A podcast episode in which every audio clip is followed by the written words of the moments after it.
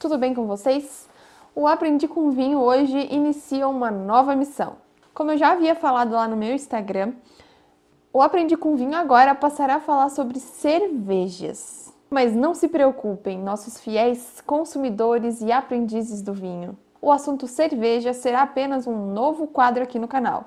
O nosso canal não mudará de nome. Falando na cerveja, você sabe por que resolvemos trazer esse assunto aqui para o canal? Assim como o vinho, a cerveja é uma bebida que já existe há muitos anos e, além disso, ela também é uma bebida fermentada. E além disso, nós temos muitos amigos e também inscritos aqui no canal que são consumidores de vinho e de cerveja. Mas lembrando, o assunto cerveja aqui no canal, quando trouxermos vídeos explicativos, será de forma mais amadora. A nossa maior intenção em relação a esse assunto é trazer especialistas em cervejas, os produtores, o pessoal que realmente é super entendido desse assunto. Nós aqui do Aprendi com Vinho somos sim consumidores de cervejas, mas não podemos dizer que somos super entendidos do assunto. A gente até sabe alguma coisa sobre a produção, conhecemos vários estilos, mas ainda não somos especialistas nesse assunto. E antes de trazermos nossos primeiros convidados cervejeiros aqui para o canal, vamos explicar para vocês algumas semelhanças e diferenças entre o vinho e a cerveja para deixar vocês por dentro do assunto. A principal diferença entre a cerveja e o vinho é que a cerveja é feita a partir de grãos, enquanto o vinho é feito a partir da fermentação das uvas. Tanto o vinho quanto a cerveja possuem estilos diferentes, então o seu método de elaboração vai depender do qual estilo é desejado ali pela pessoa que está produzindo a bebida. A cerveja, em sua maior parte, é constituída por água e é um produto de açúcares derivados do metabolismo de carboidratos e polissacarídeos. Já o vinho ele tem quase que 100% da sua composição vindo das uvas. Outra grande diferença é que nas cervejas o dióxido de carbono está sempre presente, que seria o gás, né? Aquele gásinho delicinha. Já nos vinhos, o dióxido de carbono está presente majoritariamente nos espumantes e frisantes. Assim como o champanhe, existe um estilo de cerveja que é elaborado no método champenoise, que seriam as bière brut. O lúpulo contido na cerveja é um produto proveniente de uma planta que é uma liana, assim como a videira.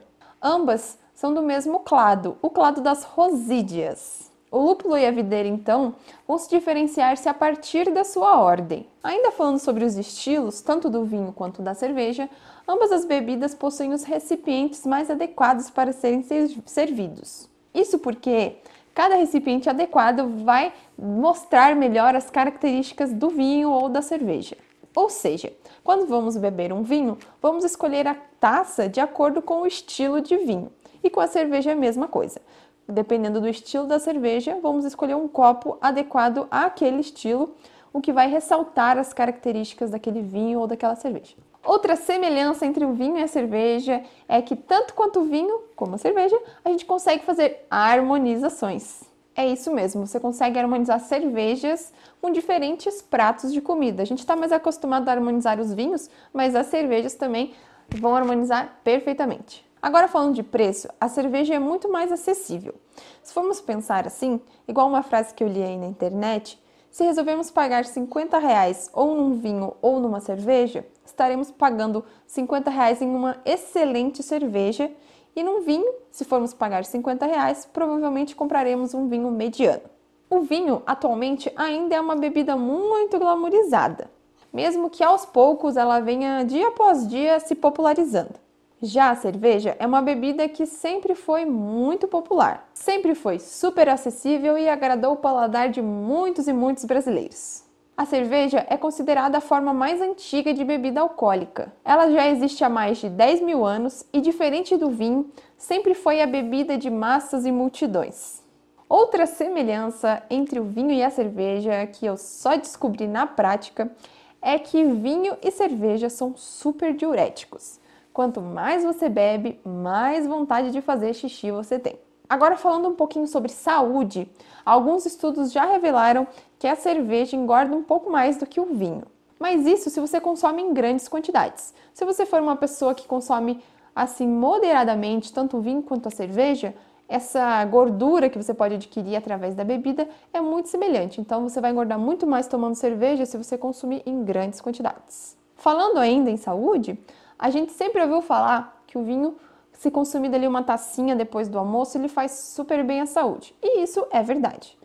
É isso porque nos vinhos a gente encontra os polifenóis. São compostos que combatem os radicais livres e trazem diversos outros benefícios à saúde. Na cerveja, os polifenóis também estão presentes, mas em quantidades menores. A gente pode fazer uma comparação. A quantidade de polifenóis na cerveja é muito semelhante à dos vinhos brancos.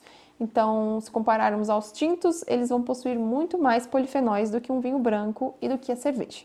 Bem, podemos passar aqui algum tempo fazendo comparação entre essas duas bebidas, mas vamos seguir aqui o vídeo de uma forma um pouquinho diferente. Que tal traçarmos um caminho para quem já consome cervejas e quer passar a consumir vinhos? As cervejas de trigo, por exemplo, possuem bastante acidez e mineralidade. Além disso, elas podem, na maioria das vezes, trazer um sabor bastante cítrico, principalmente com toques de laranja. Para quem curte as Weissbiers, pode provar vinhos da uva Sauvignon Blanc do Novo Mundo, ou então a maioria dos vinhos brancos do Mediterrâneo. Esses compartilham de diversas características semelhantes das Weissbiers. Já para os amantes de IPA e todo o seu amargor, podemos provar vinhos tintos mais tânicos, de exemplares de uva como a Taná, Nebbiolo ou então a Petit Syrah. Já para os que curtem as stouts como a maravilhosa Guinness, com o seu gosto encorpado, bastante peso, com um sabor forte de torrefação e até de café. A cerveja Guinness às vezes parece até uma refeição completa. E buscando por uma similaridade, podemos tentar vinhos da uva Tempranilho, que também compartilham bastante dessas características que a cerveja Guinness possui. E para os que são amantes das famosas e populares pilsens brasileiras, podemos começar provando os vinhos frescos como das uvas Pinot Grigio, ou então vinhos do seu primo Pinot Noir, ou quem sabe alguns Rieslings mais secos. Vinhos dessas variedades, além de possuírem todo o frescor, vão trazer também notas mais herbais. Ufa, foi um monte de informação sobre vinho, cerveja, né? Temos um longo caminho para trilhar nesse mundão cervejeiro. Esperamos que vocês estejam tão empolgados quanto a gente. Aqui não há rivalidade. Quem gosta de vinho é super bem-vindo e quem gosta de cerveja também é super bem-vindo. Não tem por que deixarmos de provar coisas novas e preferirmos ficar sempre no mesmo, não é? E se você não gosta de alguma dessas duas bebidas, não tem problema, também é super bem-vindo.